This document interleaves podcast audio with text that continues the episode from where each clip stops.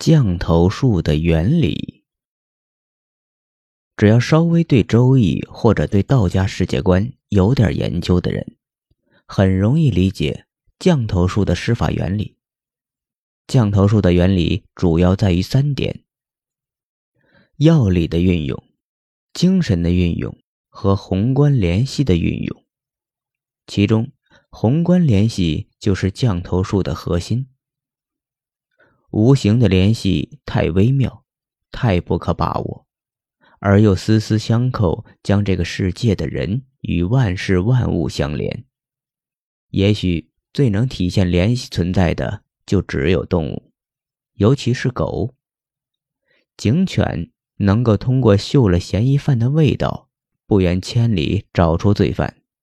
难道狗真是通过味道找出人的？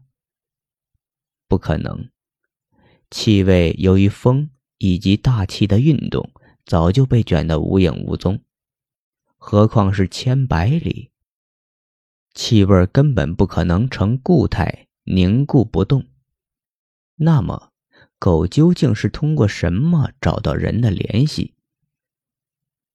有一例，狗被主人遗弃到千里之外，穿山隔水，可是狗能够重新找回家。他依旧什么找到家的联系呢？无论多远，其实它很近。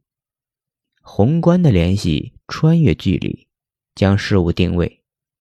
狗在嗅了人的气味之后，就已经将某人定位。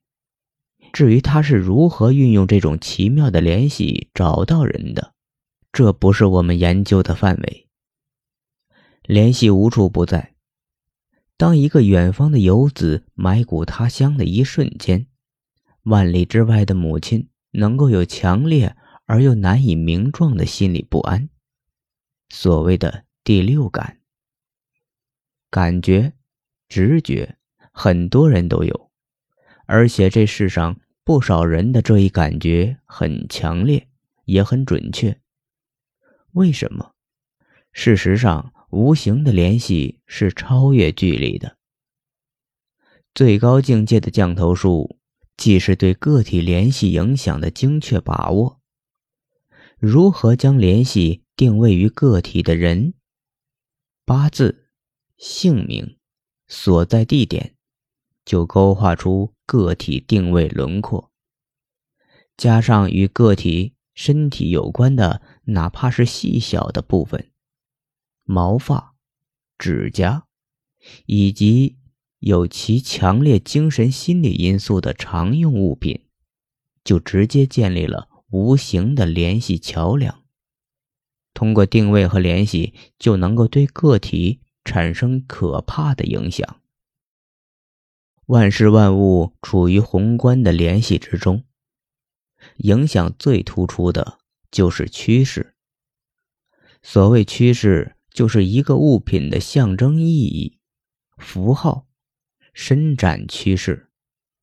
比如，在床前放一个尖锐棱角的物品，直对人身，长此以往，被棱角伸展趋势所指的人体部位必生病变。